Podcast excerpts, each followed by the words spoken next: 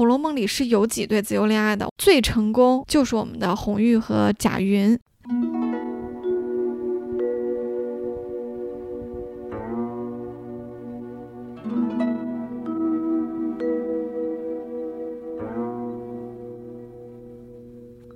大家好，欢迎收听今天的多芬职场，我是主持人 Nico。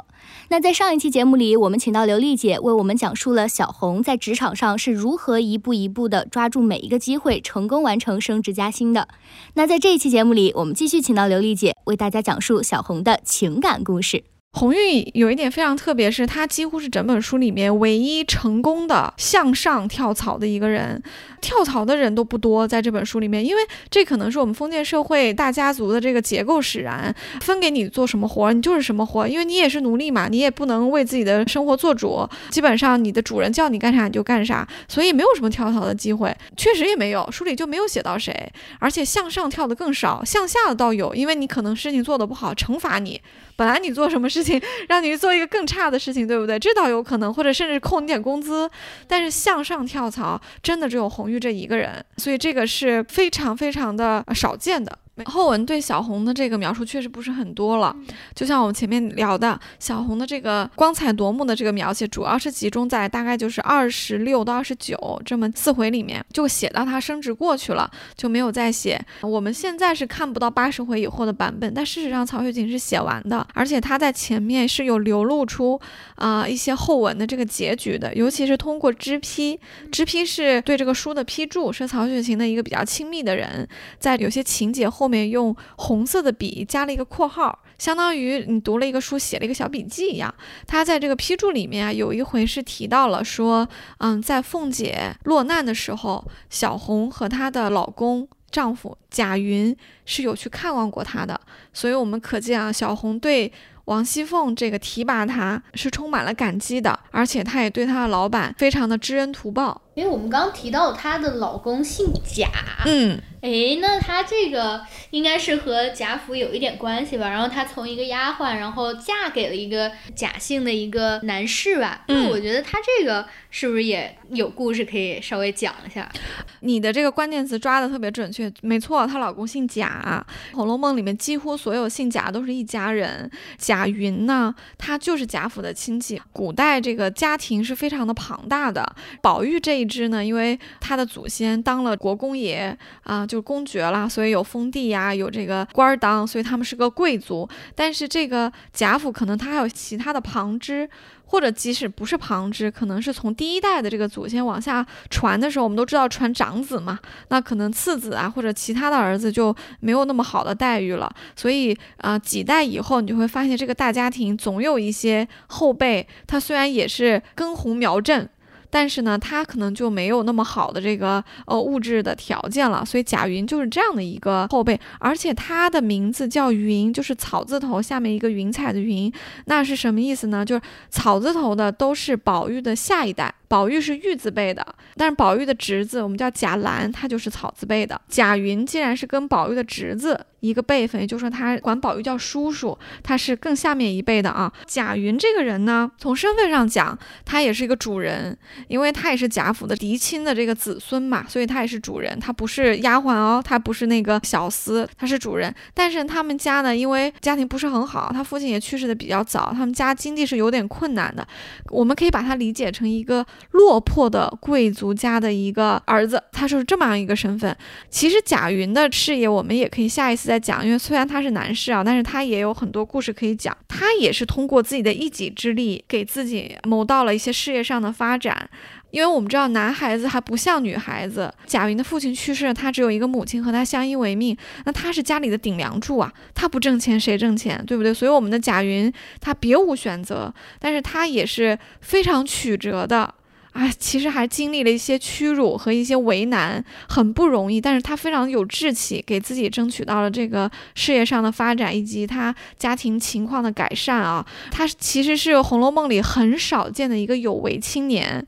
可不得不说，我们小红跟贾云两个人，哎，互相有益啊，说明这两个人的眼光都特别好。一个好男孩儿。看中了一个好女孩，一个好女孩看中了一个好男孩，而且他们俩的这个爱情故事还很有意思。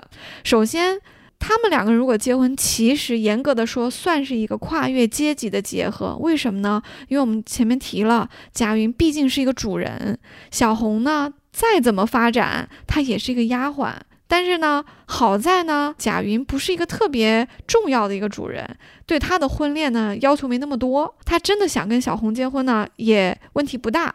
小红呢又是这个丫鬟里面很出类拔萃的一个，她也有一点后台。我们不是提到她的父母是这个贾府的管家嘛，所以他们俩之间呢虽然是跨了一个阶级，但是他们两个一个是上一个阶级的末尾，一个是下一个阶级的比较靠前的，所以他们的结合呢阻力还不是很大，所以他们后来是成为了一段夫妻。关于他们两个人的这个相识啊也很有意思，《红楼梦》里面几乎没有多少自由。恋爱，因为那个年代你就没有办法自由恋爱，所有的婚姻都是门当户对，父母啊长辈啊给你安排的，对吧？但《红楼梦》里是有几对自由恋爱的，我们可以以后再讲。这个自由恋爱里面呢，最成功而且是一个喜剧收尾的，就是我们的红玉和贾云。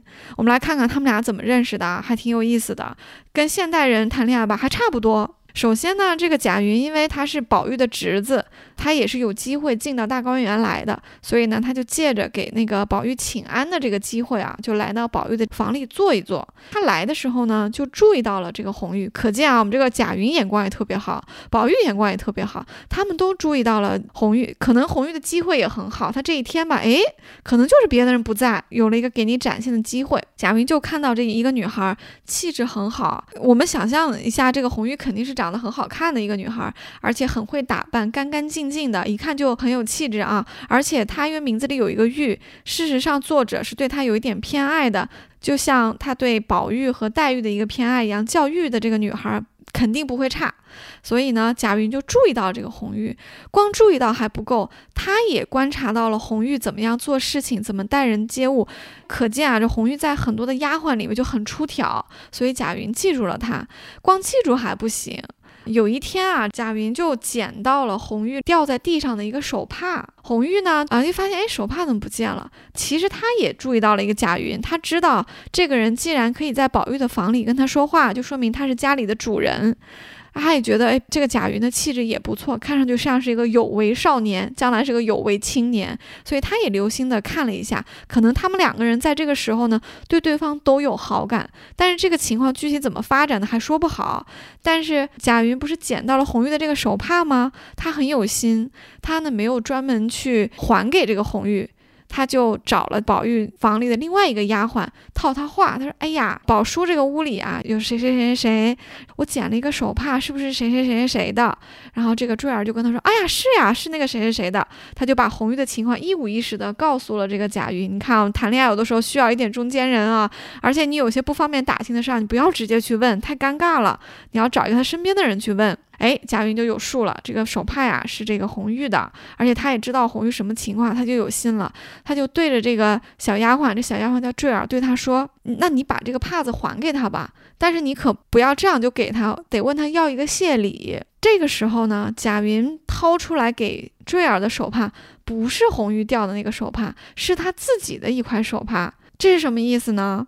其实，当然有些特别聪明的听众可能已经猜到，这不就是在交换信物吗？所以坠儿找到红玉的时候说：“哎呀，云二爷那天来了，他说他捡到你的手帕，你看是不是这条？”红玉一看，其实不是，但是他也很聪明，他知道贾云是把他的手帕给他了，所以红玉没吱声。他说：“是，就是这条。”然后坠儿就说：“哎呀，可是他说了，他说要是没有谢礼，不让我给你呢。”红玉想了一想，说：“要不这样吧。”那你把我的帕子给他一块，就算我谢他了吧。所以红玉又拿了一块自己的手帕给坠儿带回去，这是什么意思？表面上看来哈，这个红玉有两块手帕在贾云那儿，贾云有一块手帕在红玉那儿，这红玉怎么还亏了一块手帕呢？不要这么想，贾云把他的手帕给红玉，意思是我对你有意思。然后呢，红玉呢说这就是我的手帕，为了答谢，我也给他一块我的手帕，掏了一块自己的给他，什么意思？就表明我们俩对双方都有意思，这不就是传小纸条吗？是不是？所以啊，这一来二去，他们俩就把这个心计啊就给说清楚了。后面呢，对于他们俩的具体的怎么去发展，说媒最后成为一段夫妻的描述就没有太多了，因为最精彩的就是这一段部分。所以我们可见，自由恋爱在大观园里也是有先例的，而且一个特别有心的一个女好女孩，不但能够在职场上取得发展，她在爱情上也是有帮助的。感谢大家收听关于他谁贾云，关于贾云的故事，我们可以下一期的时候再详细的跟大家来讲述。嗯，好，再见。拜拜。